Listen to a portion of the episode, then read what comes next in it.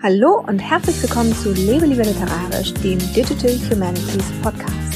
Ich bin Mareike und ich möchte mit dir zusammen in die wundersame Welt der digitalen Geisteswissenschaften eintauchen.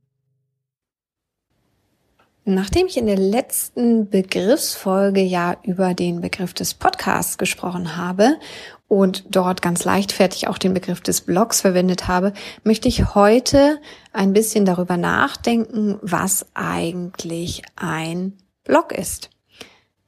Das Wort Blog ist eine Kurzform des Ausdrucks Weblog also quasi ein Logbuch, das im Web geführt wird und kann sowohl mit dem Artikel der als auch mit dem Artikel das verwendet werden. Also du kannst sowohl das Blog sagen als auch der Blog. Inhaltlich ist ein Blog ein sehr flexibles Format, das du sehr individuell gestalten kannst. Also vom persönlichen Tagebuch oder auch einer Linkliste bis hin zu einem wissenschaftlichen Blog mit wissenschaftlich anmutenden Artikeln oder Papern ist alles möglich. Und genau wie die Inhalte ganz individuell gestaltet werden können, kannst du auch den redaktionellen Prozess individuell gestalten.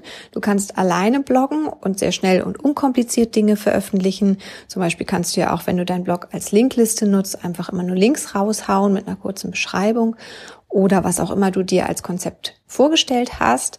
Oder du kannst in einem Redaktionsteam bloggen und dann einen richtigen redaktionellen Prozess aufbauen und dann auch Artikel von Gastautoren annehmen und das Ganze sehr, sehr stark angelehnt an eher traditionelle Publikationsformen, wie sie in Redaktionen von Zeitschriften und Magazinen üblich sind, gestalten.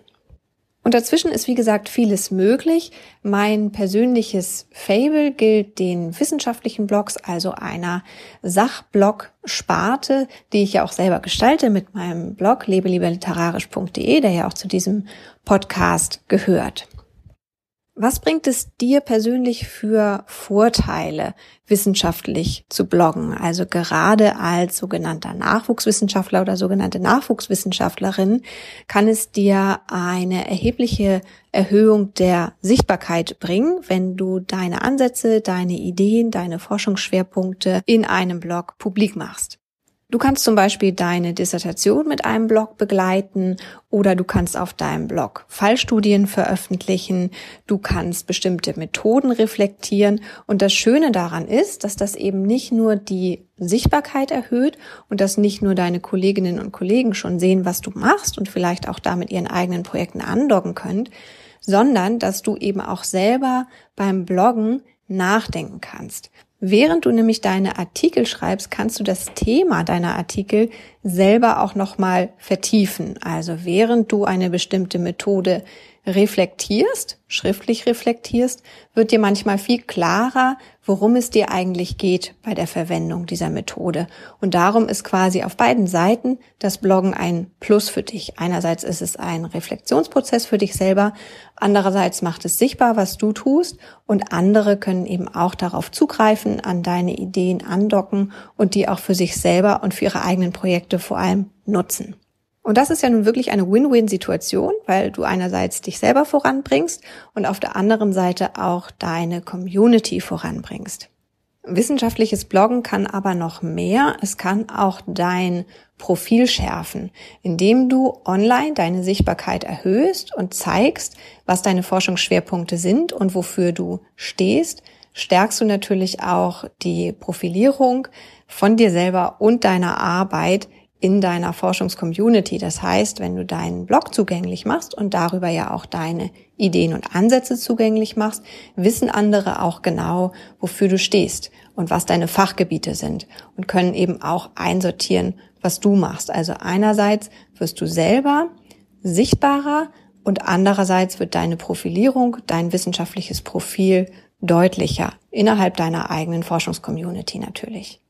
Bloggen kann aber noch mehr, denn du bist ja über das Internet, also das ist ja ein Online-Publikationsformat, Und über das Internet bist du auch mit den großen Suchmaschinen verbunden. Das heißt, auch die können auf deine Inhalte zugreifen. Und dadurch können deine Inhalte eben nicht nur für deine eigene Forschungscommunity sichtbar werden, sondern auch für interessierte Laien oder für Leute, die sich zwar in deiner Forschungscommunity oder in einer ähnlichen Forschungscommunity befinden, mit denen du aber noch nicht direkt im Kontakt stehst.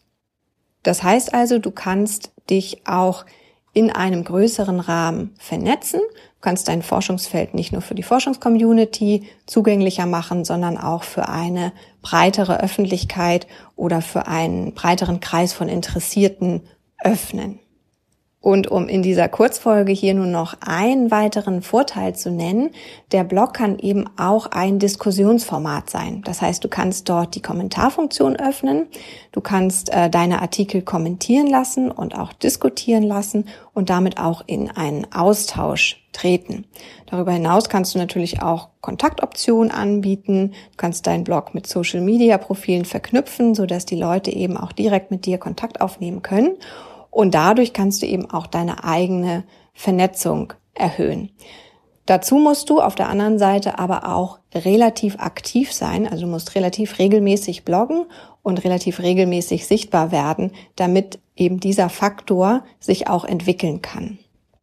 Also noch einmal ganz knapp zusammengefasst. Ein Blog ist ein Online-Publikationsformat, das du als wissenschaftliche Bloggerin oder wissenschaftlicher Blogger nutzen kannst, um deine eigene Sichtbarkeit als Forscherin oder Forscher zu erhöhen, um dein Profil zu stärken und ganz klar zu machen, wofür du eigentlich stehst, um neben deiner Forschungscommunity auch eine breitere, interessierte Öffentlichkeit für deine Themen zu begeistern und um dich selber stärker mit Leuten zu vernetzen, mit denen du jetzt noch nicht direkt im Kontakt stehst. Also insgesamt eine super Möglichkeit für digitale Wissenschaftskommunikation und deswegen richte ich auch immer den Appell an alle, lasst uns irgendwie alle viel mehr wissenschaftlich bloggen und uns darüber auch viel mehr miteinander vernetzen und untereinander austauschen. Damit war es das auch schon wieder mit dieser Kurzfolge heute von mir. Nächste Woche dann wieder eine längere Folge und ich freue mich natürlich darauf, wenn du auch dann wieder einschaltest, wenn es wieder heißt, lebe lieber literarisch. Bis dann!